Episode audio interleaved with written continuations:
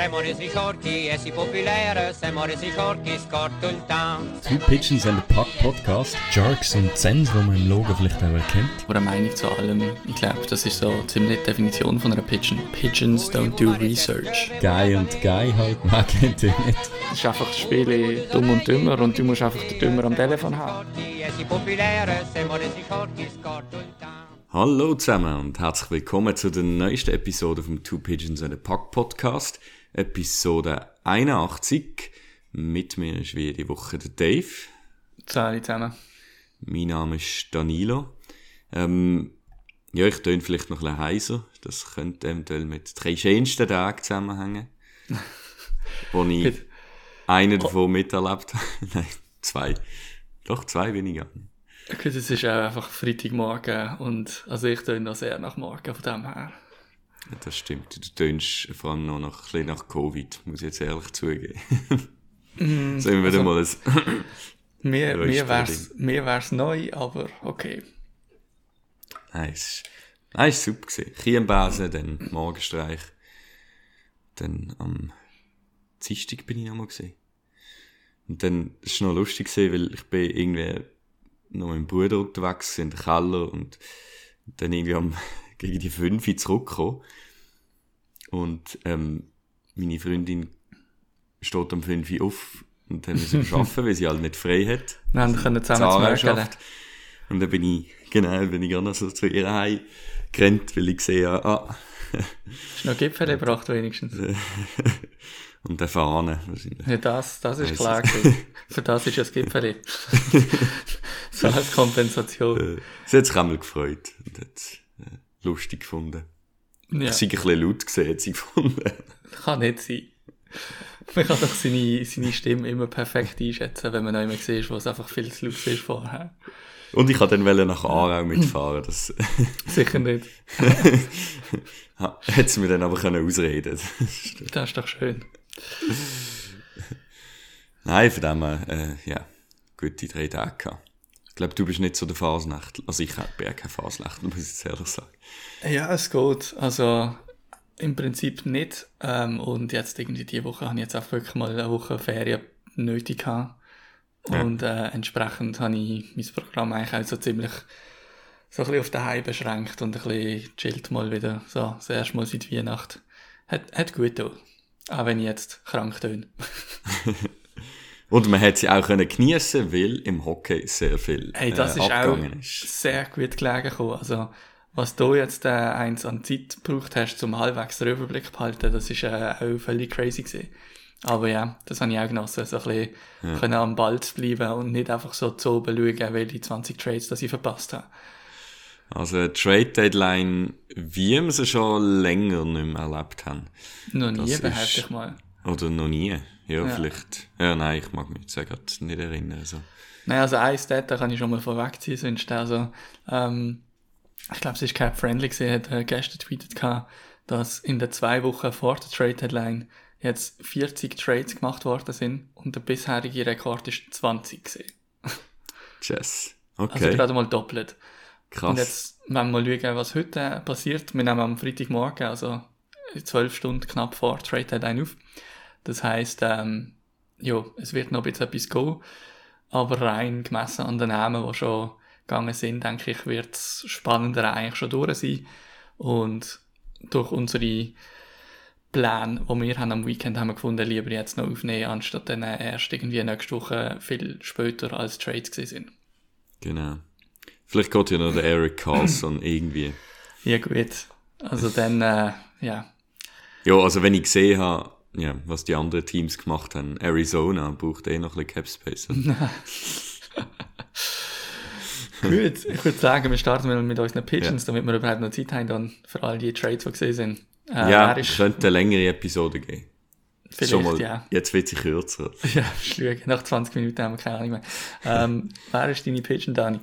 Äh, meine äh, Good Page, und ich habe sie letzte Woche schon angekündigt, und zwar am 25. Februar ist jetzt in San Jose offiziell, offiell von der Gemeinde, oder Von der Gemeinde. von der Gemeinde, von der Stadt, Gemeinrot ist der gesehen.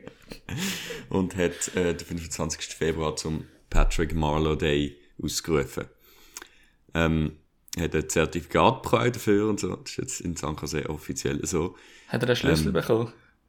Ähm, Das ist doch immer so das nein, Ding, so ein ja, Key ja. to the City und so weiter. stimmt. Äh, haben sie nicht gemacht, nein. Ah. Ähm, aber eine sehr schöne Zeremonie. Sein Trikot, er ist der erste Spieler in der Geschichte, äh, in der Vereinsgeschichte, wo das Trikot unter das Hallendach gehoben wird und seine Nummer nicht mehr vergeben wird. Patrick Marlow, richtiger Ehrenmann. Ähm, er, ja, er ist, also die Sharks gibt es seit 1991. Er ist 1997 von den Sharks drafted worden, an zweiter Stelle. Hinter ihm, hä? Joe Thornton. 97. Okay, stimmt, ja. Äh, die sind 1 und 2 gegangen. Äh, einer den letzten eigentlich so hohen Picks, glaube von den Sharks. Und ja, hat eigentlich seine, fast seine ganze Karriere mit den Sharks gespielt. Äh, bis dort sein Abstecher nach zwei Jahren Toronto und er hat tatsächlich noch acht Spiele im Jersey der Pittsburgh Penguins gespielt. Das vergisst man immer noch. Und natürlich sein legendärer Stint bei den Carolina Hurricanes. Genau. Wo er sie aber nie betreten hat, oder? Ohne Sieg. Ich glaube, nein. Nein, ich glaube nie in der Umgebung gewesen. Ähm, hat den All-Time Played Record von allen NHL-Spielern gebrochen. Ähm, ja, eine absolute Legende. Äh, dem wird zu Recht Mr. Shark genannt. Und was ich halt an ihm, ich weiß jetzt sehr, sehr schätze, ist, er ist ja auch immer dafür kritisiert worden. Er ist ein sehr ruhiger Spieler. Er ist, ähm, sehr bescheiden, nicht, nicht, weißt du, ganz anders als Joe Thornton. Oder ein Joe Thornton loud and proud oder so. und er ist wirklich so ein ruhiger und man hat ihm dann immer vorgeworfen, ja, er hat zu wenig Biss, er, äh, er hat einfach nicht den Killer-Instinkt und so. Ähm, und ich finde halt, ich kann, mit, ich kann mich mit ihm sehr können identifizieren. Er ist eher ein ruhiger Typ, äh, empathisch, hat, vertritt so seine Werte und tut halt seine Leistung einfach leislich bringen. So. Und das ist etwas, was ich, was ich, ja, sehr schätze. Irgendwie. Und auch eher, vielleicht un oder nicht so oft vorhanden in, gerade in so einer Hockeywelt, wo vielleicht eher, ähm, noch so ein traditionelles Männerbild vorherrscht, ähm, wo, ja, Mhm. so ein bisschen laut dominant und, Ja, ja. ja. Von dem her, nein, finde ich, bedeutet auch mir sehr viel, dass eigentlich so ein Role Model ähm, die Bestätigung bekommt. Ja, vielleicht zu der Zeremonie. Ähm, soll ich noch weiterziehen? Ja, mach es ist ruhig, noch, äh, Nein, es ist eine sehr, sehr tolle Zeremonie gewesen. Das muss ich wirklich sagen. Das haben sie, das ist eigentlich der erste Event, was sie so organisiert haben. Und es ist wirklich sehr cool gewesen. Es ist die ganze Familie, die Marlow-Familie ist eigentlich gefeiert worden. Äh, es hat im Vorhinein noch das, das äh, Legends Game gegeben, wo, wo ja auch alle Grössen so ein bisschen gespielt haben. Und alle gekommen Also wortwörtlich alle Grössen, äh, including äh, Marlo, seine Söhne, die unterschiedlich groß sind. Genau, wo dann auch mitgespielt haben. Und, Ja. auch immer Und eine so Schlägerei gehabt haben, ne? Also, Schlägerei, genau. echte, aber ja. Voll. Und bei den Introductions äh, sind irgendwie so die Zöhne sind halt auch so aufgerufen worden, dann so, glaube ich, auf den Bauch reingerutscht. Am Schluss kommt der Paddy und macht auch noch so einen so eine Dive am Boden. Also wirklich, äh, nein, es ist einfach, es ist Spass gewesen, es, äh, es ist wirklich eine tolle Stimmung gewesen. Ähm, eben der Jumbo dort, äh, ich nehme, von ich auch noch nicht, Nils Eckmann, wo ich schon fast völlig vergessen habe, dass es die noch gibt. Der Danny Heatley ist dort gewesen. Ähm, Setoguchi, ich glaube, Chicho habe ich jetzt nicht gesehen, aber der ist so stammig dort. Nein, wirklich sehr, sehr toll. Und dann, äh, ja, natürlich überall die huren Ninjas mit, wo ihre Zäbel am Schneiden gesehen sind. ja, genau. Äh, der Jumbo, wo irgendwie, oh Gott, das hat mich, oh je, das ist ganz schlimm gewesen. Der Jumbo, wo irgendwie seine Rede gehalten und dann auch noch auf heulen hat. ja, ja. Und sich beide dort auf Stiele hocken, so ein Roger äh, Nadal-Moment irgendwie, wo sie dann so beide am Heulen sind und so. Das ist, ein- das ist ein guter Vergleich. Ja. Und äh, dann Marlo seine Rede, ähm, was so schön war, auch sehr emotional, irgendwie eine Rede an seine Söhne, eben auch, wo es um Wert weitergeht und ähm, ja, seine Rolle als irgendwie Vater und so. Und es war wirklich sehr schön gesehen. Die Söhne am Heulen, er am Heulen. Du am Die Frau Heulen. stoisch da gesehen. Ah, ja. Ähm, also nein, nicht stoisch, aber einfach. Ja, ja. Äh, nein, es ist wirklich unglaublich schön und äh, hat er alles verdient äh, mit seiner Leistung. Darum eine sehr lange und eine sehr tolle Pigeon of the Week für mich. Hey, jo. Also, mein als, als Sense Sharks ähm, Podcast, wobei, ja, eigentlich auch nur ziemlich marginal, aber äh, muss man da auch mal äh, kurz ein bisschen Zeit haben, wenn so eine Legende bei einem Club ähm, seine Nummer retired bekommt. Gut. Deine Pigeon? Ähm, ja, meine Pigeon, äh, die ist auch gestern geehrt worden bei Ottawa. Und zwar in der Nacht auf heute hat Derek Brassard sein 1000. Spiel gemacht. Ähm, hat für ein paar coole T-Shirts äh, bei der Mannschaft gesorgt, hat äh, auch in der, im, im Match für ein paar coole Momente gesorgt. Derek Brassard, ähm, ich weiß nicht, jetzt hat er glaube ich irgendwie acht oder neun Saison-Goal, aber zwei davon hat er in der Nacht auf heute geschossen. Ähm, und zwar eben gegen die Rangers in seinem 1000. Ja, er ist so ein Spieler, er kommt, meinte ich, aus der Region Ottawa, hat einmal ähm, jetzt in der Offseason eigentlich gesagt, gehabt, entweder schaffe ich es nochmal bei Ottawa einen Einjahresvertrag zu bekommen oder sonst ist das mit der Karriere. Und er hat wirklich so ein bisschen via Tryout mehr oder weniger ähm, sich den Vertrag verdient und spielt bei Ottawa wirklich einfach dort, was ihn braucht, spielt im zweiten Powerplay, spielt amix in der dritten, auch schon in der vierten Linie gespielt. Also das ist wirklich einer, was sich jetzt einfach nochmal der Mannschaft hergeht und irgendwie das Hockeyspiel einfach nochmal genießt. Ähm, und ich habe das eigentlich wirklich eine coole Story gefunden. Ähm, sehr mannschaftsdienlich, sehr gern gesehen in der Mannschaft. Ist auch lustig, ähm, der Mark Method, der unterdessen bei TSN schafft, der früher auch ähm, Sensverteidiger war, hat noch einige so Fotos auf Twitter ausgepackt von Derek Brassard und ihm, wo sie zusammen Junior gespielt haben. Die sehen beide recht witzig aus. Und ähm, ja, also auch einfach eine kleine Feel-Good-Story gesehen, so ein bisschen inmitten von dem ganzen Trade-Rummel, der war in den letzten Tagen. Ich vor so Leuten ziehe ich auch immer den Hut. Also wenn der äh, gerade eigentlich auch schon wo der First Round gesehen sicher, ich glaube von der Columbus Blue Jackets, Jackets. ähm, und wenn du dann eben so gegen Ende vielleicht von deiner Karriere eigentlich nochmal so bissisch und dich irgendwie eben so über Tryout, ich meine, er hat einfach keinen Vertrag, er ist eigentlich reingegangen und hat sich nochmal müssen beweisen. Und wenn du das irgendwie kannst, und das können sehr wenig Spieler können das. So irgendwie der Stolz dann abschlucken und sich einfach Ja. nochmal beweisen. Ähm, da ziehe ich wirklich den Hut davon und äh, darum eben so, so, so eine 1000, seine 1000 Games dann noch zu erreichen, ähm, Chapeau, ja. Ja, schön und jetzt der nächste Match, äh, wo Ottawa spielt, ich glaube, der ist gerade gegen Columbus, ja, am Sonntag. Und äh, dort wird dann auch eine Zeremonie haben, äh, in Columbus, meinte ich. Oder ist es daheim? Ähm, auf jeden Fall wird es dann dort auch ausgezeichnet mit dem silbrigen Stock, den man bekommt. Ähm, am Samstag zu oben in Ottawa ist es. Ähm, bekommt dann auch die Auszeichnung, also wirklich gut gewählt auch, ähm, quasi mit seinem Draft-Club ähm, als Gegner. Ja. Gut. Ich würde sagen, wir stürzen uns mal in die ganzen Trades rein. Und wir haben auch einige Listener-Fragen. Ich glaube, wir bauen die so ein bisschen on the go ein. Grundsätzlich werden wir Trades ähm, chronologisch aufrollen. Äh, wir haben das letzte Mal jetzt am Samstag aufgenommen. gehabt. Äh, wir picken uns doch ein bisschen gerade die Trades, die wir am spannendsten oder am wichtigsten finden, raus, die seitdem gesehen sind. Und ja, ich glaube, wir können gerade am Samstag dort anfangen, weil, was ist dort gesehen? Nämlich der Nino Niederreiter Trade.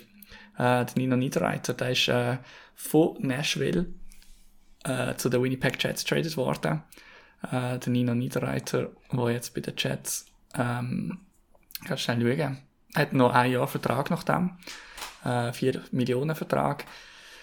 Für einen Second Rounder, ich meine, Nashville hat damit auch eine rechte Nachricht gesendet, was sie für die Trade Deadline planen oder was sie für den Rest der Saison planen.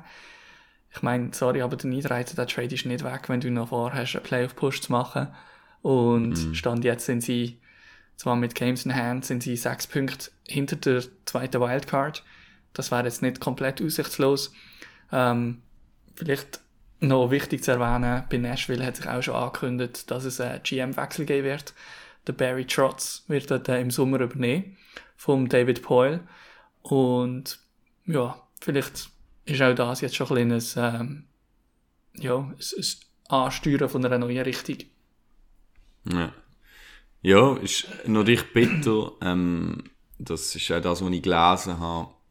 Natürlich die Schweizer Connection, Josi, Niederreiter, was glaube ich, ist sehr bitter, gefreut ja. haben, zusammen Ja. zu spielen. Und ich glaube, wo dann der Trade klar geworden ist, ähm, eben habe ich gelesen, es hat schon noch zu, Tränen geführt. Zu Tränen geführt. Und Mhm. glaube ich auch, also wenn man so, ich meine, eben, äh, Patrick Marlowe jetzt auch in seiner Rede nochmal erwähnt, wenn man halt, äh, ja, wenn es so Trades, ich meine, da geht man mit der ganzen Familie oder da weiß man eigentlich nicht, ja, wie lange wird man jetzt dort sein oder wie, wie wird es Und dann jetzt auf. Winnipeg halt, äh, auf Dann Winnipeg. auf Winnipeg, da hast du kein WLAN und genau.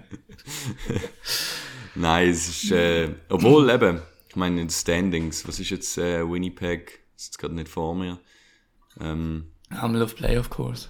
auf Playoff-Kurs, von dem her, Ja, ja, zweiter Wildcard-Spot sind sie. ja, kannst, kannst dort äh, sagen, immerhin, okay, er kommt, äh, ist auf Playoff-Kurs. Und ich meine, für das spielst du schlussendlich auch. Aber es sind halt auch nur Menschen, schlussendlich, und, äh, ja, Mhm. Der Return habe ich recht schwach gefunden. Ein Second, Ja. weiß nicht. Also ist er ein First wert quasi? Ich sage jetzt mal in dem, in dem Draft sicher nicht. Ähm, gerade als Winnipeg, wo jetzt nicht schon hundertprozentig in den Playoffs ist. das ist ein bisschen der Aber- Punkt, oder? Aber äh, nur ein Second finde ich jetzt schon auch eher schwach. Ähm, ja. Also ob man da jetzt nicht noch einen zweiten und einen dritten oder irgendwie zwei zweite oder irgend sowas. Also wenn ich da sonst so ein bisschen vergleiche, hat schon auch noch etwas mehr können drin liegen. Mir nimmt es Wunder ähm, mit dem Nikolai Ehlers, der ja äh, auch seine Schweizer Connections hat. Ich glaube, also er hat ja, ich glaube, er hat in der Schweizer Junioren-Nazi gespielt, unter anderem, und kann Schweizerdeutsch.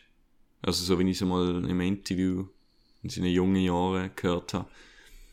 Ähm, hat ich natürlich noch geil gefunden, weil er bei der Mooseheads hat er mit dem Timo Meyer zusammengespielt. Die haben dort, äh, das Topline, die Topline bildet. Ähm, jetzt hat er einen anderen Schweizer an seiner Seite. Ja, nimm mich wunder, wie die Connection denn ist. Ich würde eben, ich würde es dem Niederreiter gönnen, dass er jetzt dort äh, mal einen richtigen Playoff-Erfolg hat. Ja, ein, ein Schweizer kommt selten allein. Also wenn wir das, wenn wir etwas lernen in der NHL, dann ist es das. Also gut. Ich meine, äh, New Jersey stackt dann einfach, aber gut. Naja, da kommen wir noch gerade noch dazu. gut. Nehmt die Transition gerade, aber da lasse ich Delo machen. Äh, der Timo Meyer hat ein neues Daheim gefunden. Ja, es ist nach äh, langen, langen, langen Gerücht ähm, ist ein sehr langer, langer, langer Deal entstanden. ähm, unglaubliche, was sind es, irgendwie zwölf Ich glaube 13. oder 13 Sachen, also ähm, Sachen. Assets, Sachen, Assets, ja, Te Assets. Teile. Teile in dem Trade äh, sind gegangen. Ähm, ja, es ist äh, der Andreas Jonsson, Fabian Zettel und Nikita Okotjuk, äh, Shakir Muk Mukamadulin, äh, First Round, äh, also Protected, äh, 2023 First Round Protected, äh, 2024 Second Round äh, Pick, aber auch äh, mit einer Condition dran, wo könnte First werden. Ähm, ja, äh, die Gange ist eben der Timo Meyer, sie haben noch 50% vom Salar retained. Den Scott Harrington haben sie noch dazu gegeben, damit das mit dem Vertrag auch stimmt. Zachary Emon, das ist der Goalie. Santeri Hataka, ähm, wo eigentlich noch gut ausgesehen hat. Der hat auch einen geilen Namen ey. Santeri Hataka. Das klingt so nach einem Ninja-Move. Vielleicht ist der äh, Säbel am Schneiden gesehen. Ja, vielleicht. das haben sie noch müssen holen, ja. Und der Timo Ibra, äh, Ibragimov. Jo, ähm, so, erster Eindruck, ich bin enttäuscht gewesen. Ähm, also, einfach auf der Ebene, dass Timo Meyer geht, was ich schon mal schade finde. Vom Return her, ja, Schon bin auch, ich oder? auch enttäuscht. Einfach Ja. weil, es ist halt, ja, ich meine, du wirst den Wert vom Timo Meyer wahrscheinlich mit dem sehe ich nicht, wie jetzt willst du ausholen. Weil die Picks, also selbst, das sind Erstrunden-Picks, vielleicht beide von den New Jersey Devils. Aber ich meine, die werden Late Round sein. Also die werden irgendwie zwischen 25 und 31 sein. Und dort ist die Chance, dass der, äh, weiss nicht, der NHL-Spieler ziehst, vielleicht grösser als irgendwie in der dritten, vierten, fünften Runde, aber Ja, ja. die Chance ist klein, also immer noch kleiner. So. Und, also, geschwiegen denn, dass der irgendwie Timo Meyer könnte ich ersetzen. Aber, ich finde, sie haben, er hat Zeug geholt, wo er kann brauchen. Also, es sind junge Spieler, nicht über 23, äh, Zettel und 23, O- Kotjuk 22, Mak Madulin, äh, äh, 21. Das sind Spieler, die kannst du nochmal flippen für weitere Sachen.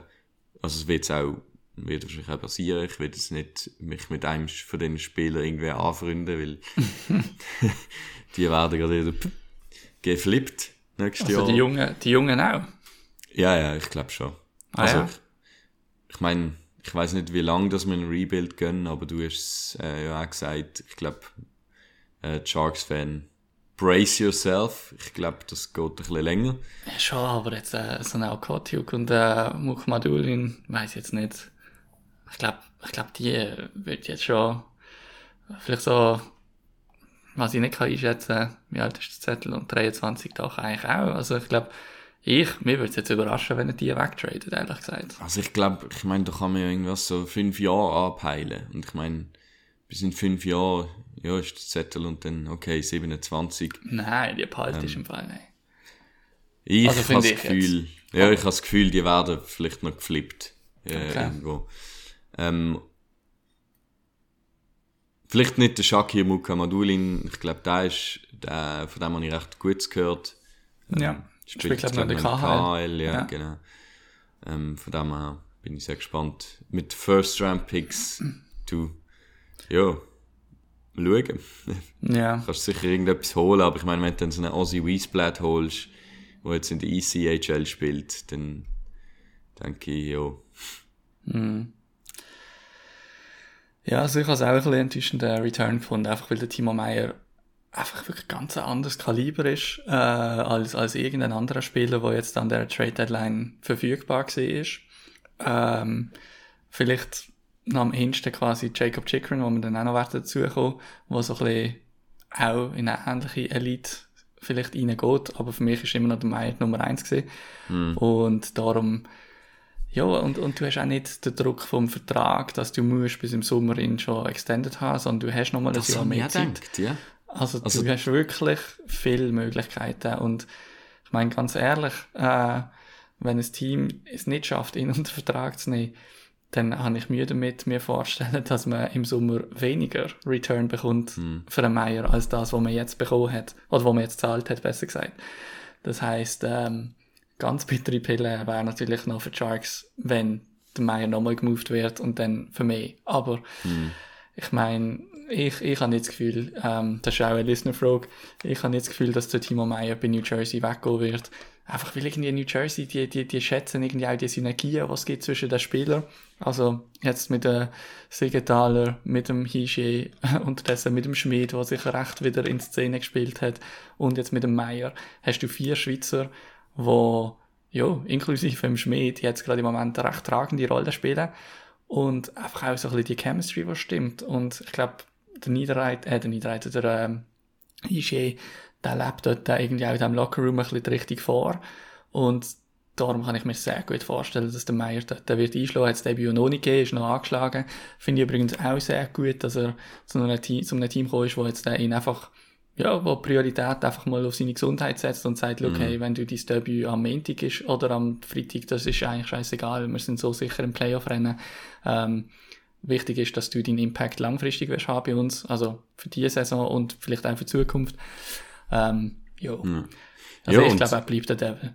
Ich glaube, also eine leichte Reaktion bei, bei seinem Interview, ähm, wo per Zoom stattgefunden hat, aber ähm, also es hat sehr hat gesagt, tönt, er kommt von einem richtig schlechten Team äh, zu einem Playoff-Team, spielt noch mit seinem Buddy zusammen, also äh, ja, das sehe ich absolut äh, aufgehen.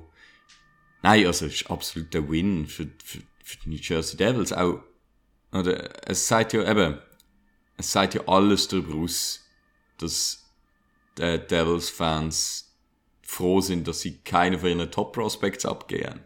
Also sie, Ja. haben, sie haben nichts von dem, was wir alles geredet haben, haben sie nichts müssen abgeben. Ja, das ist schon crazy. Also weder ein Holz, äh, Mercer und der Verteidiger, wo wir gelernt haben, dass es da gibt.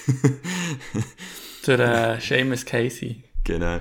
Ähm, Keine von denen, es haben nichts müssen aufgeben eigentlich, wo ihnen jetzt, also ja, der Shakir Mukamadulin, aber finde Ja. ich halt auch, ist schon 21, also ist, klar, ist noch jung, aber es ist jetzt auch nicht, Ja, ich glaube, es kann in beide Richtungen gehen. Wenn einer schon in der KHL spielt, der kann kommen und dann nachher äh, Ja, positiv überraschen. das stimmt. Oder es kann halt auch in die andere Richtung gehen, aber ja. Aber der, der Greer hat halt noch gesagt, äh, der Punkt ist ein bisschen gesehen, also er ist natürlich, er hat auch gesagt, es ist natürlich nicht toll, äh, so einen Spieler zu traden. Das Problem ist, sie haben einfach ähm, Gehaltsforderungen gesehen.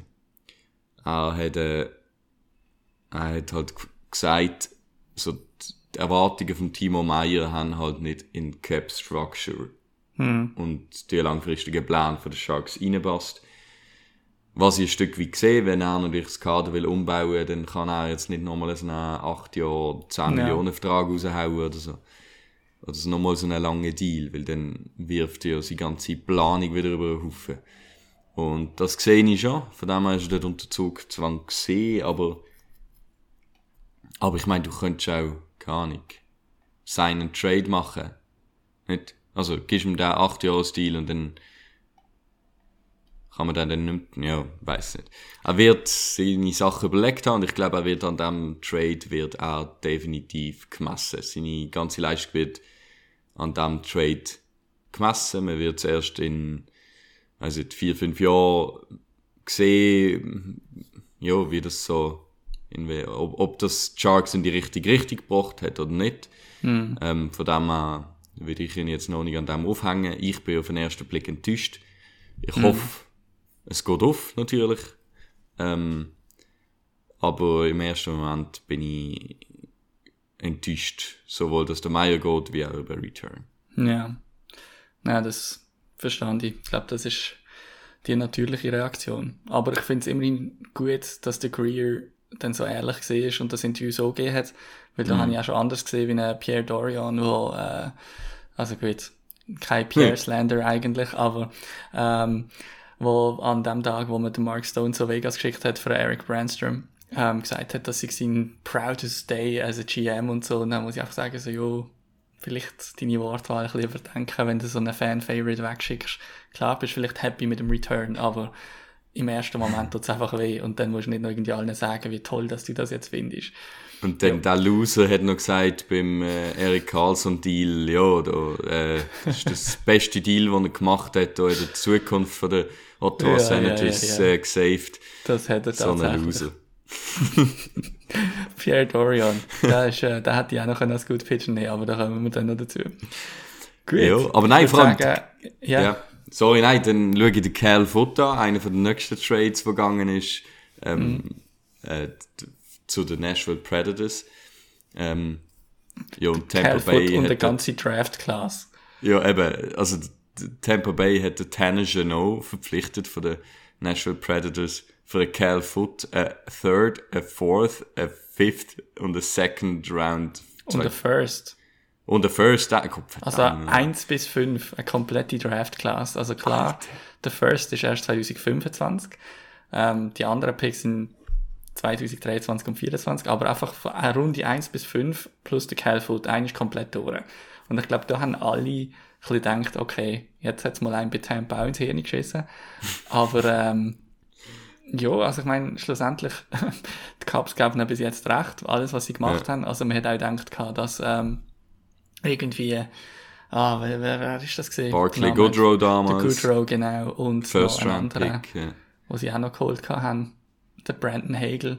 Das sind auch so ähm, Ads gesehen, die nachher eine grosse Rolle gespielt haben in ihren Cup Runs, die sehr wichtig sind.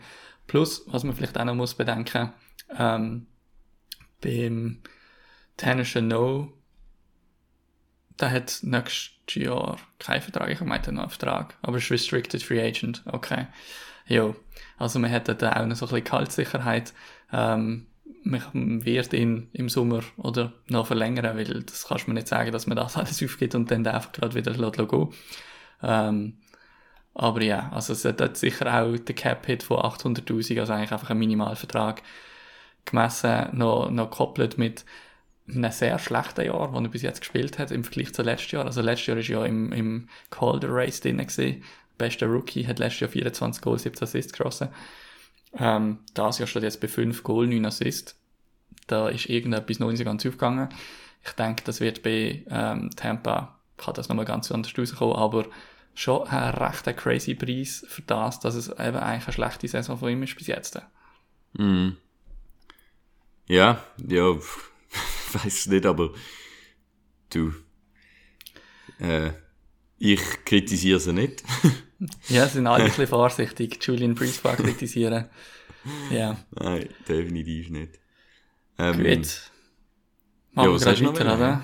Ähm, ja, ich pick da jetzt einfach so ein paar von den grösseren raus, nächste suchst du wieder raus, aber ähm, ich denke, spannendes Team auch zum Anschauen, Toronto Maple Leafs, die sind definitiv auch nicht scheu.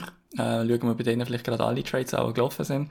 Also was ja schon länger gesehen ist, ist der Ryan O'Reilly, den man geholt hat von den Blues, ähm, und der Noel Achari. Jetzt neu dazugekommen sind noch der Jake McCabe und der Sam Lafferty von Chicago. Ähm, ich denke, mit dem Lafferty hat man vielleicht so ein bisschen ähnlich wie beim Chanot einfach einen, einen guten Dritt-Viertlinie äh, geholt, wo man einfach seine Depth vorne wirklich noch ein bisschen kann, äh, pushen kann. Jake McCabe, der bringt halt ein bisschen ein defensives Element äh, zu Toronto, wo ja, das nicht immer mega präsent hat, so ein bisschen die Toughness amigs auch ein bisschen kritisiert worden ist, ähm, dass man im eigenen Slot so ein bisschen seine liebe Mühe hat. Dann äh, haben sie gerade weitergemacht, auch spannender Trade. Man hat den Eric Gustafsson von den Washington Capitals geholt für äh, Rasmus Sandin. Ich glaube, der Trade ist so ein bisschen erzwungen worden, weil man Rasmus Sandin einfach auch nicht mehr die Plattform hat können bieten, die Perspektive, die er braucht als junger Verteidiger.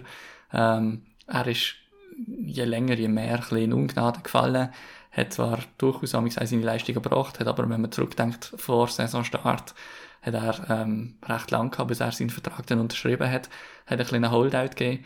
Ähm, entsprechend sind da gewisse Tensions sicher schon rum gewesen. Ähm, was ist noch gelaufen? Hat den Pierre Engwald. Pierre Engwald zu den Islanders geschickt, genau. Und dann äh, eigentlich der Third, den man geholt hat dafür, gerade zu Vancouver geschickt für den Luke Shen. Also nochmal äh, Tough Guy Verteidiger. Jo. Ähm, Übrigens, äh, also äh, Toronto Maple Leafs Pick, irgendwie 2008 oder so. ja, stimmt. Also so eine, das weiß ich noch. Da hat sie Stabby gegeben und dann hat er, hat er gerade einen Fight gehabt in seinem, bei seinem Debüt. Geil. Ähm, ja, also ich sag mal, man merkt sicher, dass der Kyle Dubas einen auslaufenden Vertrag hat. Einfach weil er merkt, so, hey, fuck it. Ähm, mein, wenn es das Jahr nicht läuft, dann ist es auch nicht mein Problem.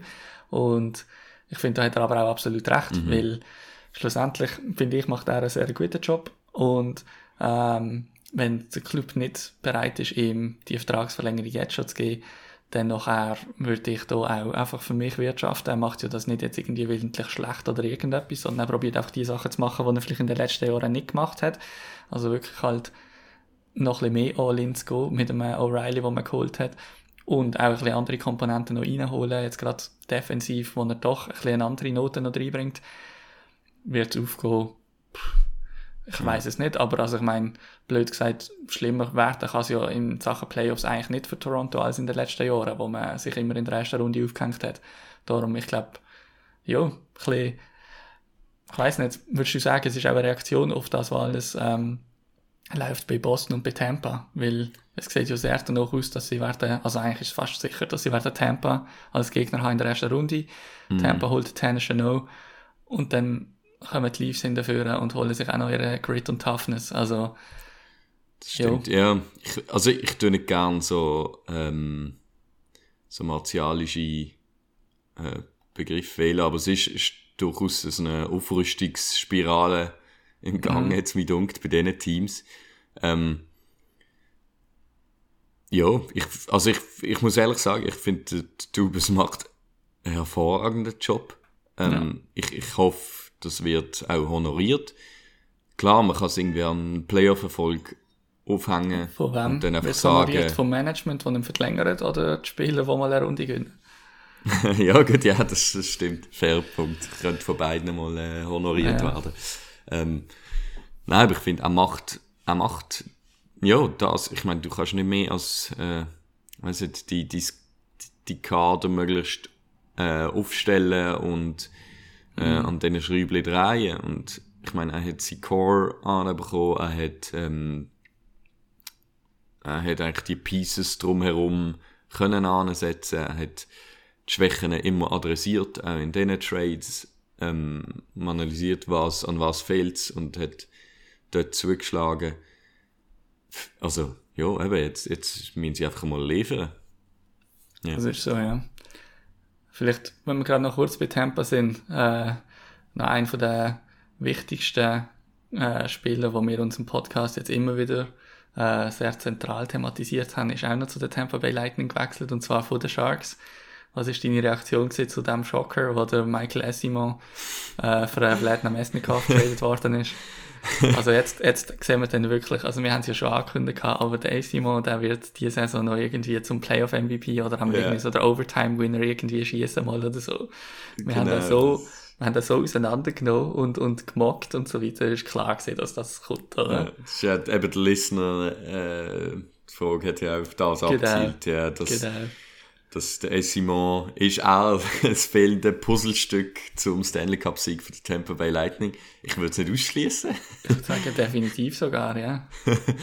ähm, nein, sehr cool. Aber es kommt mir so ein bisschen vor, ich meine, da haben wir ja für nichts eigentlich auf, aufgenommen und ähm, es kommt mir so ein bisschen vor, das wird so eine, kennst du das, weißt du, so, wenn äh, so eine Paperclip-Story, heißt das, glaube ich. äh, so ja. ein Heft, du, du hast eine Büroklammer und, und dann täuschst du die. Büroklammer gegen das und am Schluss äh, hast du irgendetwas Grosses. Aber dann müsstest du jetzt einen Mesnikov noch weiter können traden, oder? Genau. Das wird Ja, vielleicht so. passiert das heute nochmal, schauen. Von dem her. Äh, nein, habe ich gesagt, einfach, also ja, nein, ich finde es geil. Ich meine, hast du nicht geholt und hast eigentlich, äh, ja, äh, einen Spieler, der sich schon länger etabliert hat, geholt. Ähm, von dem her, ich glaube, das wird so ein bisschen der Weg sein von Mike Greer sowieso. Eben, Spieler holen, flippen, Assets gewinnen und den, den, den, den Pool möglichst gross ich glaub, davon gestalten. Kleine, kleine Trades werden heute noch x passieren, da bin ich ziemlich sicher. Von dem her sehr gut möglich, dass die Sharks noch einige so Third, Fourth Round Picks werden reinholen. Ähm, einfach eben, ja. Durch das Ein- Ganze.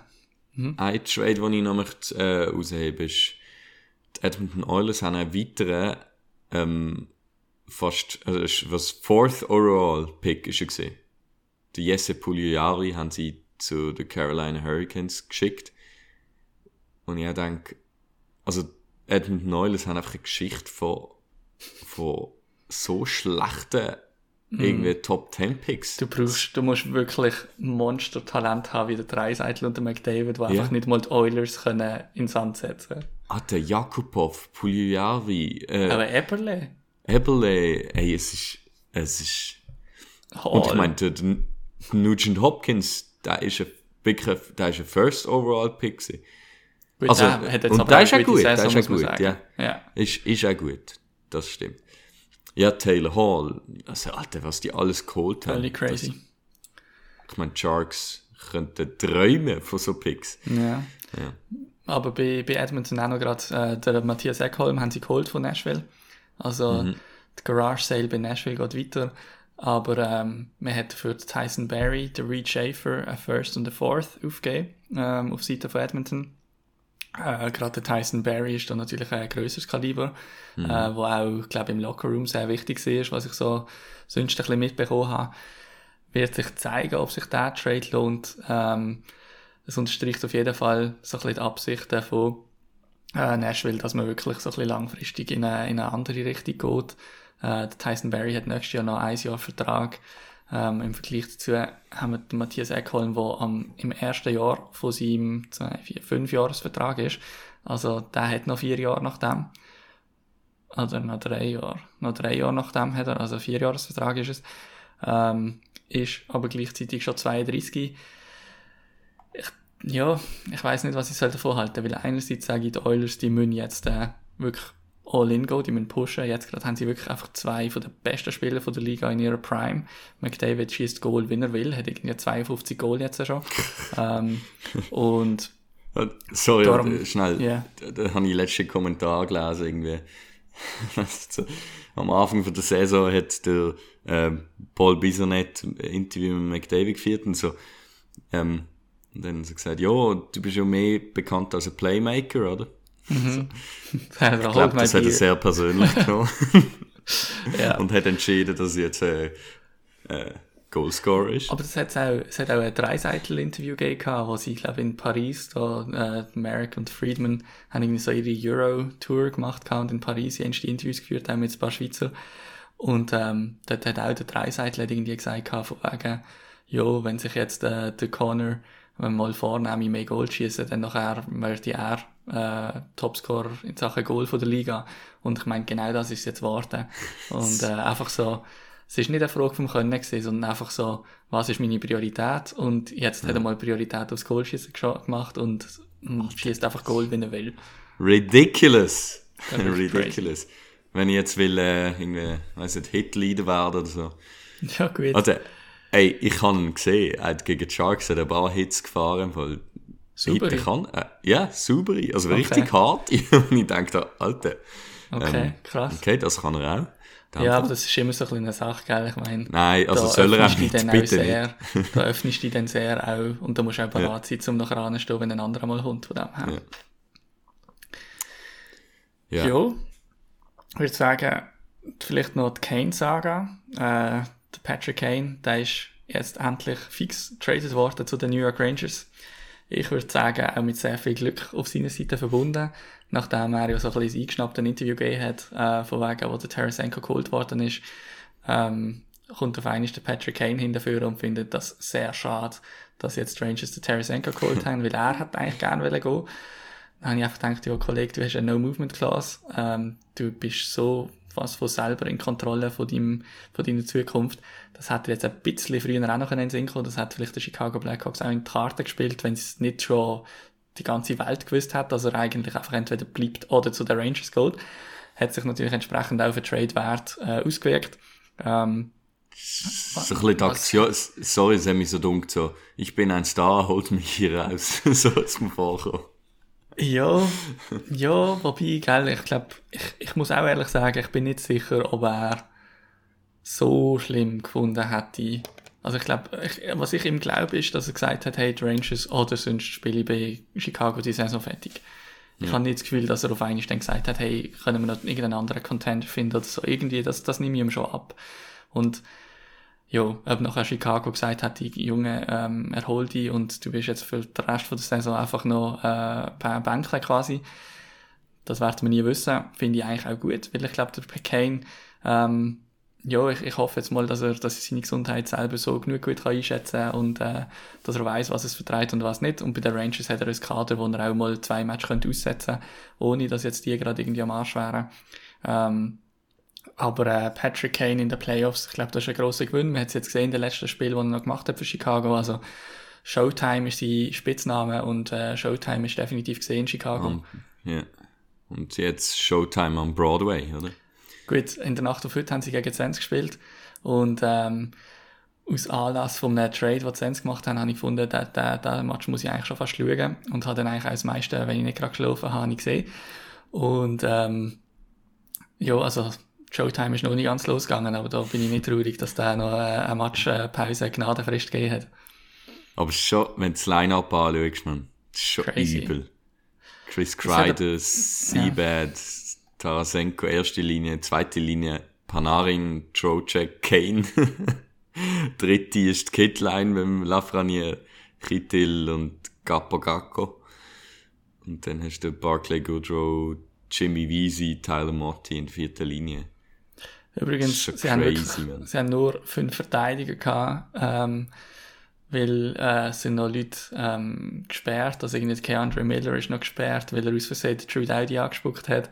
Ähm, und ähm, die Liga hat den Rangers nicht erlaubt, noch irgendwelche Emergency Recalls zu machen. Also Cap-mäßig haben sie eh keinen Platz gehabt, um noch zusätzliche Leute aufzuholen. Ähm, und die Liga hat gesagt, quasi, die haben euch da jetzt selber in die Position reingebracht. Jetzt dürft ihr da nicht nur einfach so, ja, äh, aus, aus der Notsituation raus sonst dann noch Leute aufholen. Entsprechend spielen sie ziemlich short-handed. Sie haben jetzt auch gerade ein Back-to-Back gehabt, also Ottawa hat da sicher die besseren Karten gehabt in diesem Spiel. Ähm, aber ja, Ja, dann bring auf den Barclay Goodrow hin und dann macht Center Doppel-Einsatz. Das ist, äh, voilà. Problem gelöst. Viertliga, die wir da auch nicht rumheulen. Das stimmt. Gut. Sag du, was weitergeht. Ähm, ja, chronologisch, äh, gut, es ist noch so viel gegangen. Jonathan Quick ist noch gegangen. Da ist zweimal Äh, gegangen. Da ist sogar zweimal gegangen, ja. Double Dipping. Zuerst von den Kings zu den Columbus, ähm, und die haben noch einen First Round äh, Conditional Pick pro Third Round dazu. Ähm, und dann haben sie ihn gerade weiter geflippt nach Vegas, oder? Ähm, meinte ich. Ja. Ja, am Schluss, genau. Und ja, ich meine, sicher nicht, sicher nicht das, was LA irgendwie erwartet hat, oder ähm, dass der gerade zum Division-Rival geht. Ja, also auch der Quick ist ziemlich am Boden gesehen. Äh, Ah ja, ja, ja, also da ist äh, auch, auch die ganze Mannschaft hat das irgendwie gar nicht äh, erwartet, dass der Rob Blake da äh, quasi die Handbremse zieht und der Trader so macht. Äh, ich meine, jetzt rein sportlich gesehen, der Quick äh, katastrophales Jahr. Ähm, hat definitiv seinen Starter-Job verloren an Felix Copley. Ähm, Phoenix oder Felix? Ich weiß nicht. Phoenix, glaub. Phoenix, gell? Ähm, und ähm, von dem her, das ist vielleicht nicht schockierend, aber halt einfach so ein bisschen, er ist so ein wichtiger Teil von den Cups äh, bei LA und im Sommer läuft der Vertrag aus. Er hat bis jetzt nur für LA gespielt gehabt. Da sind definitiv ein paar Gefühle verletzt worden. Das heisst, Äh. spannend wird das aufeinandertreffen. Ja, das, ich meine jetzt äh, bei Vegas, dort äh, kommt er in eine Situation rein, wo definitiv äh, ihn kann brauchen. Also wenn er dann die Leistung wieder findet. Ähm, dort hat man zwar äh, den Robin Lehner, der nicht sicher ist, ob er, wenn vielleicht mal wieder Eishockey spielt. Ähm, dann äh, der Goalie, wie heißt die junge Goalie, der auch im Calder Race gesehen ist oder ist oder wie auch immer. Ähm, das ist nicht Brossois, das ist ein anderer. Ähm, Also, keine Ahnung. Wir haben letztes Mal herausgefunden, dass ich von Goalies keine Ahnung habe. Von dem her Das frage ich mich nicht zu Goalies. Das stimmt. Warte mal, ich finde es noch raus. ähm, ja, auf jeden Fall könnte er sicher eine Rolle bekommen. Äh, Logan Thompson habe ich gemeint. Ah. Ähm, aber äh, ja, wird man müssen sehen. Aber man hätte es doch jetzt immerhin ihm so recht können machen, dass er bei einem Team ist mit Ambitionen und nicht bei Columbus. Ich bin ich glaube, der hätte nie gespielt für Columbus, ganz ehrlich. Der, der wäre heute Morgen in der Dusche, wär der, hat sich den Kopf angeschlagen und dann nachher wäre er halt im Concussion Protocol gewesen bis Ende Jahr. Also, ich kann mir nicht erzählen, dass der je nach Flieger nach Columbus gestiegen wäre. Das stimmt. Dann äh, Detroit Red Wings haben den Philip Ronick äh, weggeschickt zu den Vancouver Canucks äh, für einen First und einen Second Round. Äh, First Round ist conditional von den New York Islanders ursprünglich. Ähm, und ja, sell high, würde ich sagen. Der Philip Ronick hat ähm, eigentlich seine beste Saison bis jetzt. Er hat in 60 Spielen schon 38 Punkte projected äh, 50 Goal, das als Verteidiger. Ähm, ja, sehr gute Saison. Ähm, darum, ja, Was hast du ist gesagt? Projected. 51 Punkte. Ah, ich glaube, du hast gesagt 50 Goal. Aha, nein, ja, nein. Das wäre 50 echt Goal. crazy. Ähm, Okay. Crazy auch noch bei, bei Detroit. Die haben äh, Anfangswoche haben sie äh, Back-to-Back in Ottawa gespielt, beide Matches in Ottawa.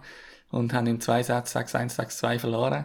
Und ähm, ja, also das hat wirklich irgendwie im Eiserman noch den letzten, den letzten Einblick verschafft, um zu sagen, you motherfuckers, die sind nicht ready for the Playoff Race. Und ähm, und dann ist es losgegangen. Dann hat der Veronek und äh, der Bertuzzi gerade mal, gerade mal aus der Stadt gejagt. Äh, Aber- Dylan Larkin hat dafür einen Vertrag bekommen. Genau. Ja, Dylan Larkin, 8 Jahre, äh, glaube 8,7. Ähm, ja, also, natürlich alle, glaube was gehört hat, ist einfach Relief gewesen. Ähm, okay, er bleibt in der Stadt. Ähm, hart natürlich, der, eben der, der Betusi, der weggegangen ist, ähm, wo ein sehr guter Kollege war vom, vom äh, Dylan Larkin, vom D-Boss. Und ich glaube auch bei, bei der Pressekonferenz hat ein, ja, ist, ist recht emotional geworden. Und es hat ihn, glaube ich, sehr getroffen. Ähm, und hat dann auch so von Tränen verdrücken. Ja, ähm, aber ich meine, in der Position, wo die Detroit Red Wings drin sind, auch nachvollziehbar. Äh, eben der Bertuzzi ist auch 27. Ähm, Ja, wobei, geil. aber der, Re- was ist der Return gewesen? Ich weiß gar nicht. Äh, Bertuzzi, ja. ähm, das First ist round. First und ein Viert. Ja, ein bisschen, ja, das ist ein bisschen mager. Es Ähm. geht, der hat auch niemals die Saison gespielt, jetzt wie letztes Jahr. Was Also, hat er gehabt? letztes Jahr hat er 30 Goal, 32 Assists. Das Ja. Jahr 29 Spiele, 4 Goal, 10 Assists. Ähm, okay. In wie viel Spiel? 29. Klar, das ist die Hälfte von der Saison hat er nur gespielt, aber auch wenn ich das verdopple, 8 Goal, wäre jetzt nicht so, der, nicht so der Wahnsinn. Aber er ist natürlich vom Spielertyp her, passt er, wie auch der Garnet Hathaway, perfekt zu Boston. Ähm, darum bin ich sicher, dass er dort, äh, egal ob er jetzt seinen Scoring-Touch wieder findet oder ob er einfach sonst eine gute Rolle spielt dort, äh, dass er äh, Boston Freude machen wird in der Regular Season und in den Playoffs. Übrigens Boston ähm, gerade in der Nacht auf heute jetzt 100 Punkte Marke knackt als äh, in, in der Tabelle äh, das schnellste Team in der NHL, wo das je geschafft hat. Also so viel zu der crazy Saison von Boston. Ja, abartig. Also Boston, auch dort, äh, wenn du die Lines jetzt anschaust, äh, das, das, das ich weiß nicht.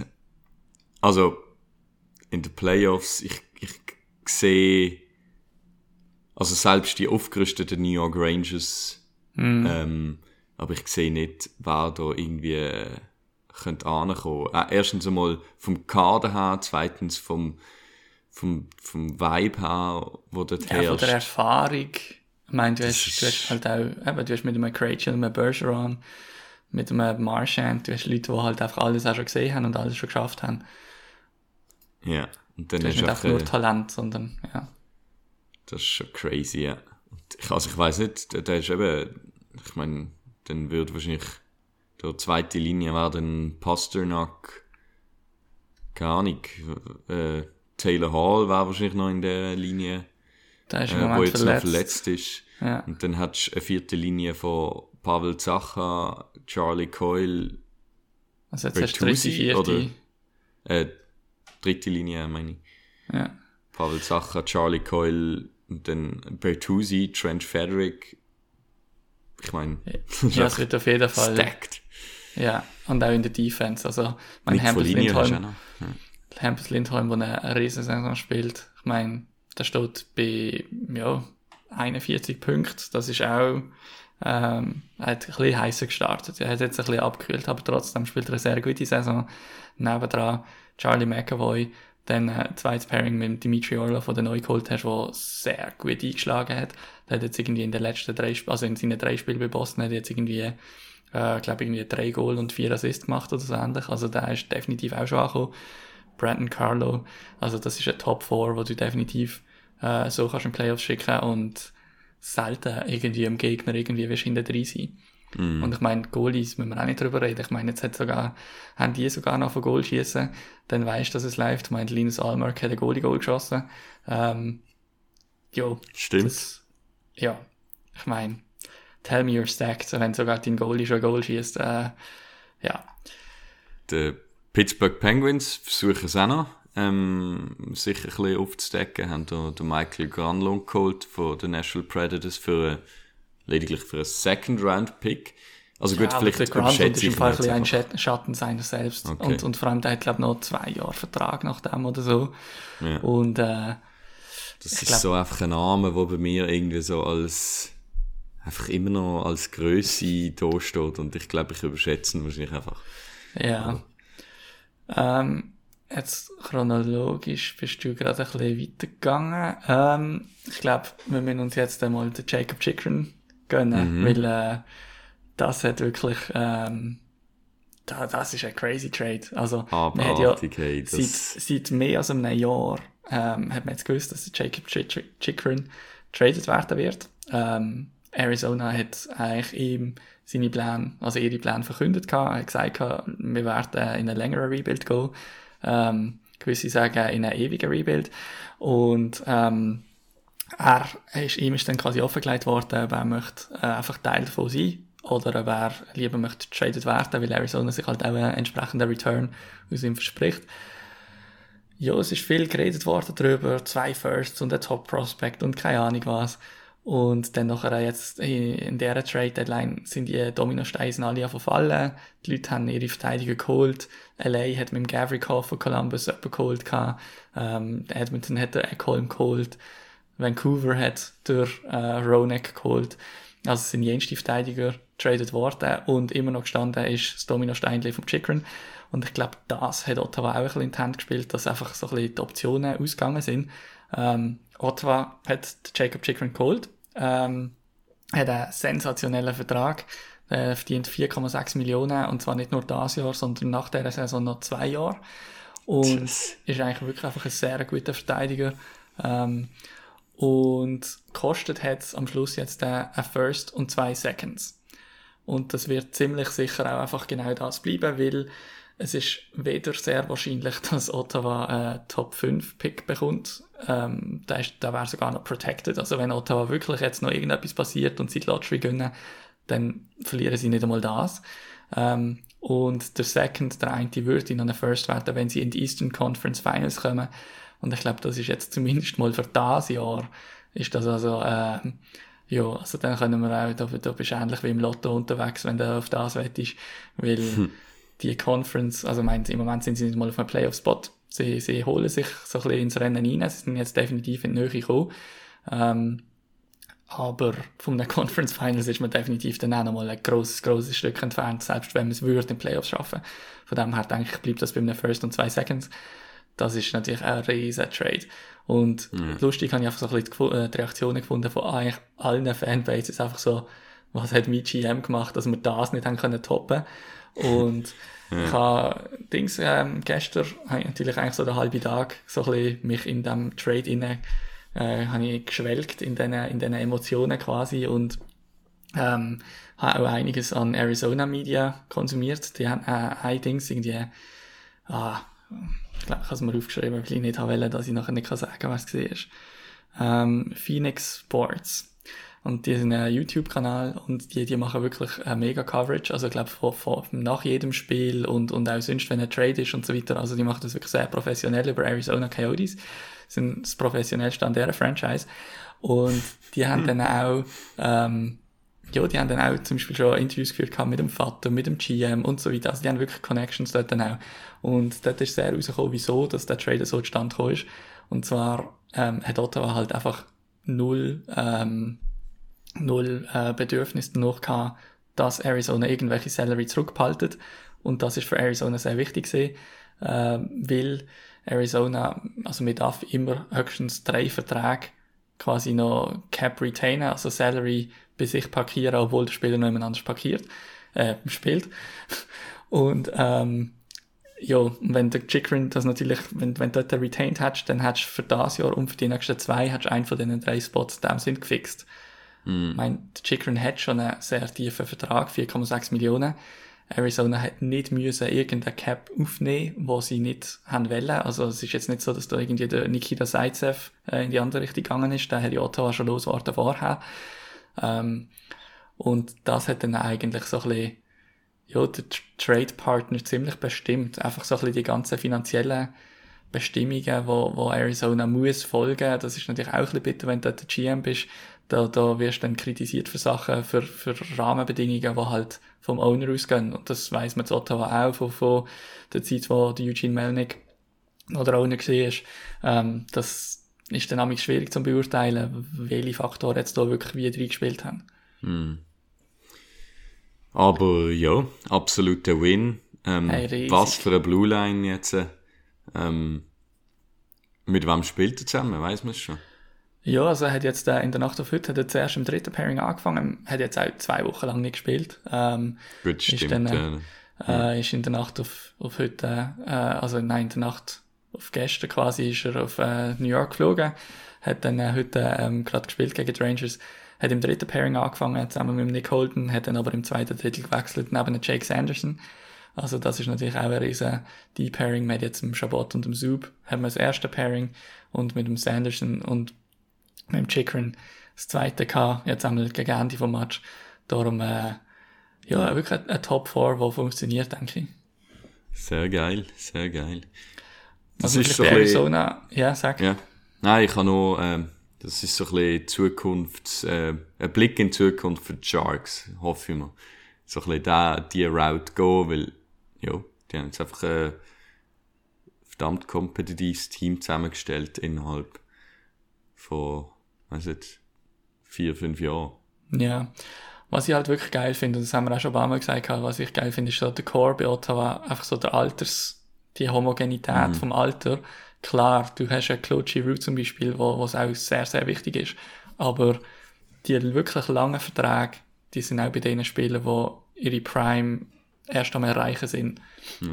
Und das ist halt schon sehr, sehr viel wert, wenn du so ein bisschen alle Verträge in der Liga anschaust. Ähm, vielleicht bei Arizona, wenn ich noch ganz kurz bleiben. Arizona mehr als, also knapp 60 Prozent von ihren Kälten, die sie zahlen, gehen an verletzte Spieler. Sprich, viele, grosse Teile von dem zahlen sie nicht wirklich, sondern zahlt irgendeine Versicherung. Und Ridiculous. das ist schon ziemlich crazy. Ich meine, klar, man kann jetzt sagen, wiederum eben, ich meine, der GM, das ist ja nicht dem sie willen und so weiter. Und sie spielen in einer College Arena, wo 5000 Leute Platz haben, dass man da dann nicht gerade irgendwie mit hunderten Nötchen um sich schmeißt, ist klar. Aber es ist schon auch einfach ein bisschen, ja, es ist schon ziemlich crazy. Vor allem, wenn nachher noch der, ähm, Gary Batman äh, vor die Medien kommt und sagt, ja, äh, wir, äh, uns ist wichtig, dass Teams jetzt nicht irgendwelche LTIR-Spieler verpflichten, äh, die nachher bei sich unterbringen, kurzzeitig Platz haben, äh, um die quasi äh, ins Kader aufzunehmen, dann aber gerade auf LTIR tun und dann erst in den Playoffs wieder einsetzen. Das ist dann nicht im Sinn vom sportlichen Gedanken und da würde ich dann NHL dagegen vorgehen. Und gleichzeitig hast du einen Club, wo 60% vom Kader äh, oder 60% von den Kälter an nicht aktive Spieler geht, respektive versicherte Verträge ähm, betrifft, so dass nachher halt Kosten nicht entstehen für die Franchise. Also, Ja. ich finde... Musst du es so sehen? Musst Ja. du es so sehen? Ich meine, ohne Arizona hätten wir nicht so eine aktive Trade Deadline gehabt. Das stimmt. Oder? Weil das ist sehr möglich, halt, den Teams einfach die Trades zu machen. Das stimmt. Ähm, aber ja, ich meine, jetzt rein aus finanzieller Perspektive muss ich einfach sagen, es ist nicht schlimm, wenn du dir kein NHL-Team kannst leisten. Das, da bist du bei der aller, aller, aller, aller, allergrößten Mehrheit von der Weltbevölkerung. Aber dann mach's doch einfach nicht. Also weißt, ich meine, ich finde jetzt, ja, naja. Ja. Vielleicht können wir da auch noch gerade schnell ansetzen. Du hast vorher mal noch ein bisschen, äh, ein Thema angesprochen gehabt, äh, Genau. vor dem Podcast noch. ja, es geht ein bisschen um so, ich, die, alle die Conditions. Also, ich meine, bei den Sharks ist jetzt, das ist, äh, ich weiß nicht, so lächerlich gesehen, als ich den Trade gelesen habe. Die, die Conditions. Irgendwie first. gut angezogen.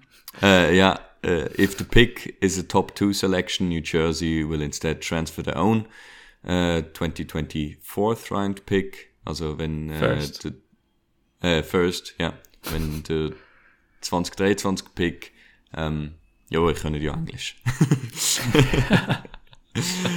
Und dann irgendwie beim anderen Pick, beim Second Round Pick, ist if New Jersey, New Jersey Devils make the 2020-23 Eastern Conference Final and Mayo plays in 50% of the games, or the New Jersey Devils make the 2024 Eastern Conference Final, the pick becomes New Jersey Devils 2024 first. Also dort eben Condition, dass er noch der First werden ähm, wenn, ja, also musst einfach hoffen, dass Devils eigentlich möglichst gut sind. Also, ähm, ich finde, ein bisschen die Conditions habe ich, ich verstand's, also logisch, aber ich finde, es wäre halt viel interessanter, wenn das einfach ein Gamble wäre. Also, du kannst die Conditions nicht rein tun, nicht irgendwie Lottery Protect oder so, sondern, hey, Also es sind ja jetzt so ein bisschen zwei verschiedene Paar Schuhe. Das eine ist ja, dass du sagst, hey, look, wenn ihr in Conference Finals kommt, dann wird es um Second der First. Und das andere Mhm. ist, wenn dir die Lottery gönnt, dann wird es nicht Genau. der Pick, sondern der nächstes Jahr. Hast du Also mit in beiden beide ein Richtungen, Problem? ja. Okay. es geht in beide Richtungen, aber ich finde, also so der Gamble sollte schon noch drin sein. Also ich finde eben, dass wenn der, das war eigentlich der Shark, also vielleicht ist da einfach, äh, bin ich jetzt ein gebranntes Kind wegen Carlson Trade, wo der Pick eben nicht Lottery Protected war und ich glaube seither machen das alle, wie sie das gesehen haben. Ja. äh, ja, dass dann der Stützle dabei rausschaut. Ähm, nein, ich finde halt eben so ein bisschen, das, das bringt ein bisschen Chaos rein. Also dann holst du einen Pick und beide Teams gehen davon aus, dass der, dass der wird irgendwie Late Round sein, weil das Team gerade gut ist und dann schießen sie im nächsten, im nächsten Jahr einfach völlig rein. Finde ich, Ja. ja, eben, bin- ich finde, das, das Chaos sollte man drin lassen, meiner Meinung nach. Ich bin grundsätzlich eigentlich voll einverstanden. Ähm, ich denke, das spiegelt sich bis zu einem gewissen Grad ja schon auch im Trade-Wert nieder. Also, jetzt gerade auch, wenn man zum Beispiel den First, wo Ottawa für den Chikrin aufgegeben hat dieses Jahr, der ist Top 5 protected. Ähm, Arizona hat aber gesagt, ja, also das hat auch der GM im Interview gesagt, hat gesagt, look, ähm, schlussendlich wird wahrscheinlich der nicht ein Top 5 Pick sein, er wird aber auch nicht ein 25. Overall Pick sein. Das heißt, es für sie ist wichtig, dass der irgendwo in der Range ist zwischen 10 und 18 oder so ähnlich. Ähm, und das sollte er eigentlich sein. Und entsprechend bekommt er dann auch den Wert. Ähm, glaube, wenn du die Conditions rausnimmst, dann nachher äh, macht das der Pick halt umso wertvoller in dem Sinn. Ähm, aber ich glaube, GMs haben wirklich Schiss davor, halt wirklich reinzulaufen und dann äh, Connor Bedard zu verlieren. Und wenn dann die Reaktion darauf ist, dass die Trades alle einfach nicht mehr stattfinden, Das ist, ja, habe ich Dann- auch. Ja, das ist Ja. mein Punkt. Es wird, wird sicher weniger Trades geben, weil Ja. halt das Risiko höher ist. Und von dem her, ja, da- das, Und- das sehe ich auch. Und dann musst du ein bisschen abwägen, willst du lieber mehr Trades ähm, oder willst du es auch ein bisschen ähm, accountable halten. Was man vielleicht kann sagen, ich meine jetzt gerade das Jahr ist Draft Class, das ist auch eine Listener-Frage gewesen, was wir von der Draft Class halten, das Jahr ist sehr, sehr top-heavy, also, und, und zwar äh, auf hohem Niveau, also nicht, es gibt nicht nur zwei gute, sondern es gibt wirklich, also der Conor Bedard, wo halt wirklich, ja, äh, ich glaube, der könnte vielleicht so eine McDavid knapp, vielleicht nicht gerade, aber, aber so in eine ähnliche Richtung gehen. Ähm, Ja. und, und nachher im Folge dann schon noch zwei, drei, also gerade in der Top 5, denke muss ich, sind die Picks extrem wertvoll. muss ich noch sagen, es ist eben genau zum Beispiel bei den New Jersey Picks, die sie jetzt bekommen haben, habe ich eben auch schon gelesen, irgendwie, ja, und es sei ja ein guter Draft, darum sind auch die Late Round Picks ähm, wertvoll. Wenn man von einem tiefen Draft redet, ähm, eben, es ist top-heavy, also wenn, dann reden wir irgendwie vom, von der Top 10, dass du einfach sehr viel, sehr gute Spieler in der Top 10 hast. Ja, Das heißt aber nicht, dass du an die erste Runde immer noch gute Spieler hast. Also, ja es kann schon sein, dass sie immer noch besser sind als in anderen. Jahren, aber auch dort, wenn du die Wahrscheinlichkeiten anschaust, ähm, hat auch der Bill Armstrong, äh, Arizona GM, gesagt im Interview, wenn du schaust, wer äh, irgendwie, äh, keine Ahnung, ich weiß nicht, was er für einen zeitlichen Parameter genommen hat, aber irgendwie wer in den letzten vier Jahren, wo drafted worden ist und wie viele NHL-Spiele das die schon gesehen haben, dann siehst du, dass halt nach dem Pick 16 oder so ähnlich einfach ein recht krasser Drop-off kommt.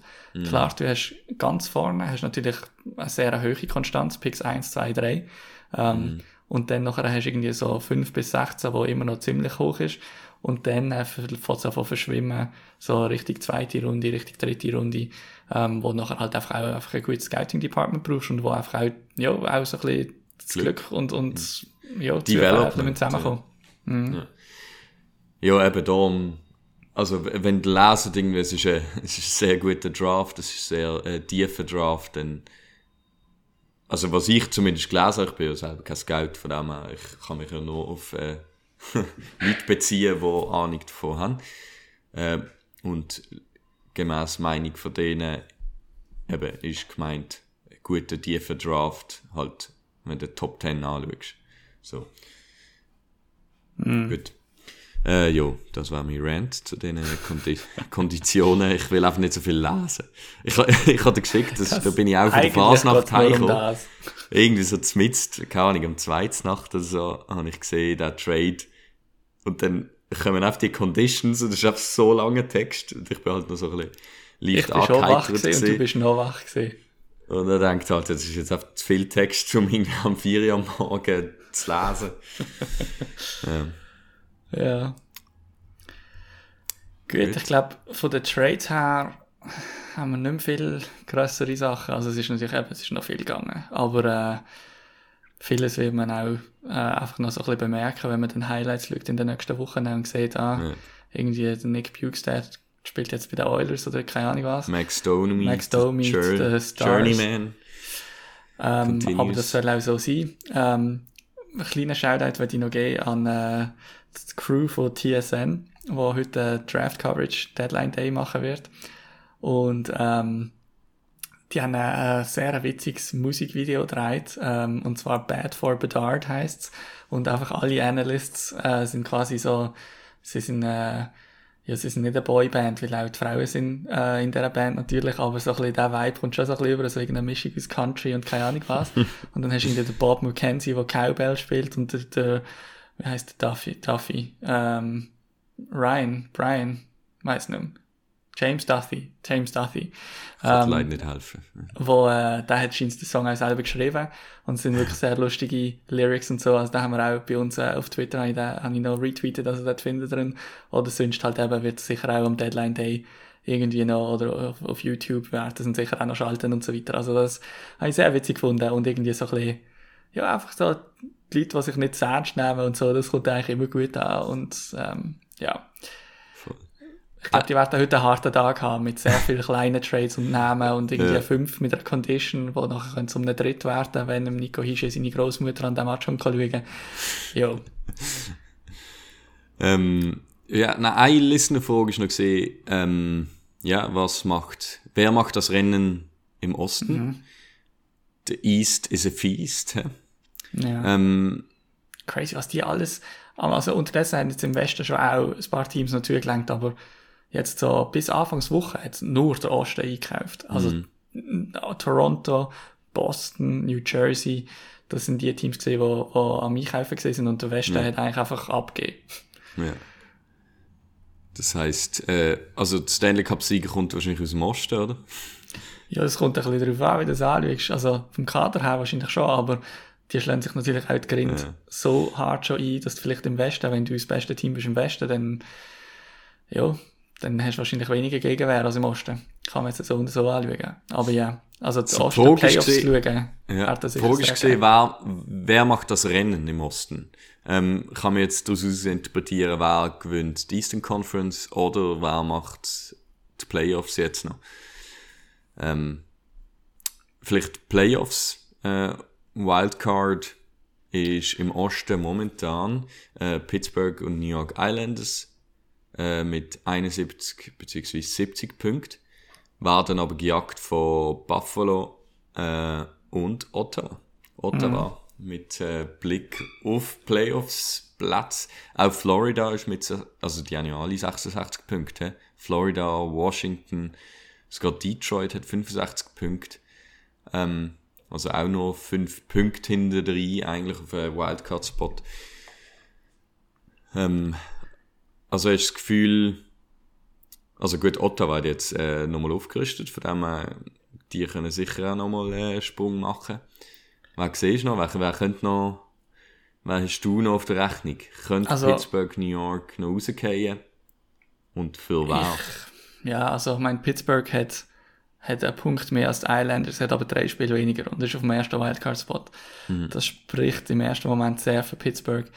Ich bin nicht so überzeugt von den Moves, die Pittsburgh gemacht hat. Ähm, ich glaube, es könnte bei denen noch knapp werden. Schlussendlich glaube ich aber, dass die Islanders ihren Platz werden verlieren.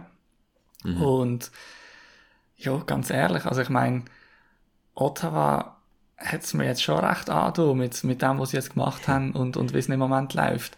Und meine, sie haben jetzt vier Siege in Serie, die letzten zehn Spiele sind 7, 2 und 1. Das ist sehr gut. Man hat jetzt zwei extrem wichtige Spiele, die kommen gegen Columbus und Chicago, also da müssen auf zwei Siege an, da gibt's nichts. Ähm, der März nachher wird dann sehr hart. Man hat Spiele gegen Calgary, Edmonton, Colorado, Toronto, Pittsburgh, Boston, Tampa, New Jersey Devils. Ähm, ja, das wird dann sehr schwierig. Aber äh, ganz ehrlich, so wie Ottawa im Moment spielt, muss man sich auch nicht verstecken. Und wichtig ist einfach, dass Ottawa jetzt in dem Rennen ist und äh, dass es nicht einfach schon wieder klar ist und man sich schon wieder irgendwie äh, an der Deadline als Seller ähm, präsentiert hat, sondern dass man jetzt wirklich den Jungen mal kann den Run auch ermöglichen und die Erfahrung kann bieten ich tippe mal drauf, ich tippe drauf, dass Ottawa den zweiten Wildcard-Spot holt. Ähm, einfach so ein bisschen aus Eigenoptimismus und so weiter. Ähm, und ja, ich glaube, ich glaube, Florida, äh, glaube ich nicht Washington, dort wird der Drop-off noch grösser, Detroit auch, weil die haben einfach verkauft. Ähm, Buffalo, ich glaube, ich glaube, es wird zwischen Buffalo und Ottawa sein. Ich glaube, die Islanders, die, die werden noch ein bisschen zurückgehen, ehrlich gesagt, ich weiß nicht. Ähm, ich glaube, Ottawa oder Buffalo holt den letzten Wildcard-Spot und Pittsburgh wird es auch noch knapp schaffen. Mhm. Das heißt, Ottawa hat dann wahrscheinlich gegen Boston. Boston, hä?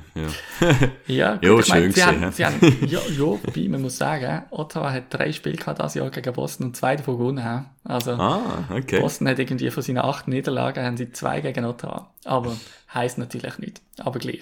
Das heißt, äh, die hoffen, dass es nicht Ottawa wird. Vielleicht, vielleicht. Geil. Ja, waren jetzt gönnen. Ja, ich Ja, glaube, sonst in den Playoffs, ähm, ja, ich glaube, also ich sehe momentan auf Boston dort rauskommen in der Eastern Conference, aber du, ja, das wird, es werden, glaube ich, richtig geile Playoffs in der Hey, Eastern anders. Conference. Ich meine, Eastern Conference erst, erste Runde Matchups werden mit ziemlich grosser Wahrscheinlichkeit sein. Toronto, Tampa. Das ist eigentlich schon ziemlich fix. Aber nicht viel weniger fix ist New Jersey gegen die Rangers. Das ist auch crazy. Einfach das New York-Duell.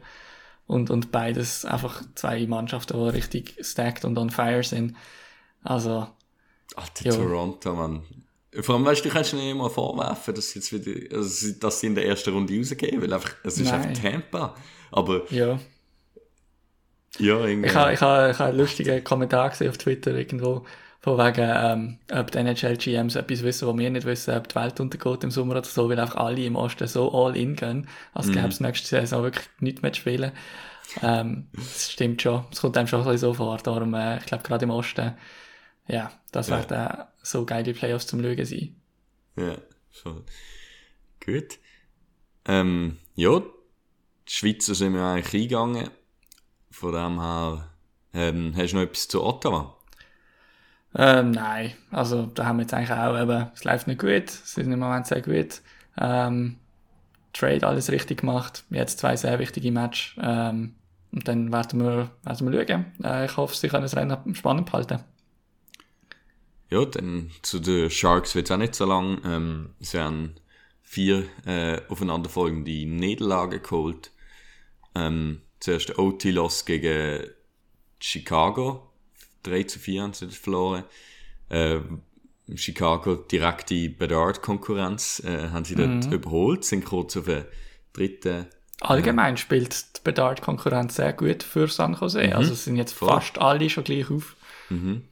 Und eben, dann haben sie noch gegen Montreal haben sie verloren, gegen St. Louis haben sie verloren. ähm, ich glaube, sehr frustrierend für so Couture und Hertel und LeBanc. Äh, ich glaube, dort ist die Stimmung sicher nicht gut im Team. Ähm, Mhm. Aber da drücke ich jetzt die Ohren zu und die Augen zu und ähm, sag, ich freue mich darüber. Bad Weil es ist wirklich, ähm, ja, sie sind momentan, äh, haben sie 47, nein, 48 Punkte in 62 Spielen, äh, sind auf dem vierten, viertletzten Platz. Vorne dran ist Anaheim mit auch 48 Punkten in 62 Vorne Spielen. dran, hinten dran, je nachdem. Hinter. Du siehst, wenn ich Tabellen anschaue. Ja. Dann äh, Chicago ähm, mit 47 Spielen in 61, äh, 47 Punkten in 61 Spielen. Das, das, Man das ist, die Hirnkrämpfe setzen ein nach einer Stunde 20. so, so, so viel Ausdauer haben wir normalerweise nicht. nein, nein, definitiv. Nicht in einer Fasnachtszeit. Äh. Und ich meine, Columbus hat auch 46 Punkte in 61 Spielen. Mhm. Also, wenn Columbus gewinnt, haben sie gleich viel Punkte. Mhm. Beide Spiele weniger. Das heißt, San Jose könnte tatsächlich gleich ziehen mit Columbus und dann für einen First Overall Pick. Ziemlich crazy. Von dem her, ja. Ah, scratchet der Carlson. Ja, auf eine Art, auf eine Art stimme ich dazu und auf eine andere Art, hey, der muss 100 Punkte holen. Das stimmt. Aber, ich meine, Sharks zeigen sich immer wieder, der Carson kann auch 100 Punkte holen und trotzdem noch praktisch jeden Match verlieren im Moment von dem her. Ich würde jetzt einfach so einen Spieler noch zahlen als GM irgendwie. wo- So, wenn es irgendwie so knapp wird, einfach noch. Das oh, ich habe machen. verloren. Nein, du musst einfach, du musst ihnen die Goalies wegnehmen. Das machen die GMs sonst damals noch gern. Das, Einfach das so. haben sie tatsächlich gemacht. Ja. Ja. Gut. Ähm, ich glaube, ja, das ist glaub, wahrscheinlich, ich weiß nicht, wahrscheinlich ist die längste Episode, die wir gemacht haben, aber es ist auch so viel gelaufen wie praktisch noch nie in irgendeiner Woche vor einem Podcast. Ähm, es wird sicher einiges heute noch laufen, aber eben, ich glaube, wenn jetzt nicht noch ein Carlson traded wird oder der Brock Besser, der noch Groomers wird zum Beispiel, dann werden das hauptsächlich kleinere Namen sein. Wir werden es sehen, wir werden sicher noch mal ein bisschen zurückschauen in der nächsten Episode nächste Woche. Aber ja, also wirklich äh, völlig crazy Trade Deadline und, und wirklich geil gewesen zum Verfolgen. Äh, auf und ab mit den Meinungen zu den Teams, mit den, mit den Preisen für die Spieler. Also es ist eigentlich kein Stein auf dem anderen geblieben. Und ja, es, hat, es tut einfach, es tut dem Sport gut, es tut den Fans gut. Ich glaube, mir hat Amix recht so ein bisschen auch ein schlechtes Bild gehabt von der Trade Deadline. Also irgendwie so eben, da kommt irgendwie sieben Stunden Fernsehsendung und am Schluss äh, ist nicht viel passiert und die anderen müssen halt einfach so ein bisschen vor der Kamera möglichst gute Fallen machen. Und das Jahr kann das heute immer noch passieren, aber also das ganze Vorspann von heute ist eine Riesennummer gesehen. Und ich glaube, ja, das tut auch, das tut auch hinsichtlich Playoffs nur gut. Es gibt jetzt so viele Storylines überall, neue Lineups, neue Matchups. Also, ich glaube, da kommt richtig viel Freude auf äh, bei den NHL-Fans. Voll. Ja, wir hoffen, ihr habt an der Trade Deadline auch so viel Spaß wie wir.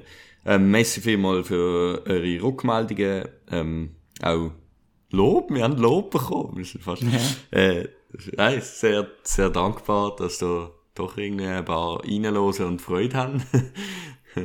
ähm, und ja, nein, meldet auch zurück, äh, was ihr zu der Trade Deadline meint bis jetzt. Ähm, ja, ich weiss, wir haben nicht irgendwie einen Patreon-Chat oder so, wo man so Meinungen wirklich austauschen. Aber auf Spotify, wie immer, kann man sich melden. Auf Twitter ähm, könnt ihr uns anschreiben. Instagram sind wir, wir haben einen Account. Wir haben Wir haben Account. Aber wenn ihr im falschen noch Nachrichtenordner landet, dann kann es sein, dass ich euch erst irgendwie drei Monate später finde. Von dem her, vertraut nicht auf das. ja. Social Media Coordinator ist noch nicht bei Instagram. Der wird wahrscheinlich auch nicht da kommen. Gut. Also, hey, dann wünsche ich euch allen noch ein schönes Weekend. Ähm, gute Erholung von der Fasnacht dir, Dani. Dankeschön. Und dir Gute gehört von- Covid-Erholung bei dir. Ja, ich hoffe es mal nicht, dass es Covid ist, aber ich fühle mich eigentlich nicht so krank von dem. Äh, ja, allen ein schönes Weekend. Macht's gut. Viel Spaß noch. Ciao zusammen. Einen schönen, ciao, ciao. Hey, I'm Mark Shifley. Hi, I'm Nathan McKinnon. Today we're going to learn about Pigeon. pigeon? A pigeon is someone you don't respect, maybe a bit of a bench warmer. I think what it derived from is kind of the lower end of a bird. It's more of a friendly thing, Pigeons don't do a whole lot, they're kind of just annoying. mostly just a fun way to jab at each other. Best captain in the league, Mario Giordano. Pigeon. Every guy in the entire NHL has been called a pigeon at least once. JVR. Pigeon. Pigeon! We just thought it was the funniest thing ever. I know he enjoyed it. It could go from calling someone a pigeon to a pidge to a pidgey. Someone on the team who uses pigeon a lot would be Nikita Zadorov. He thinks he's uh, Nick Lidstrom, so calls everyone a pigeon. If someone sees like a pigeon on the street, you know, you take a picture of it and send like our team Snapchat group and refer to one of the boys. I think that's always the you know good memory about talking about a pigeon.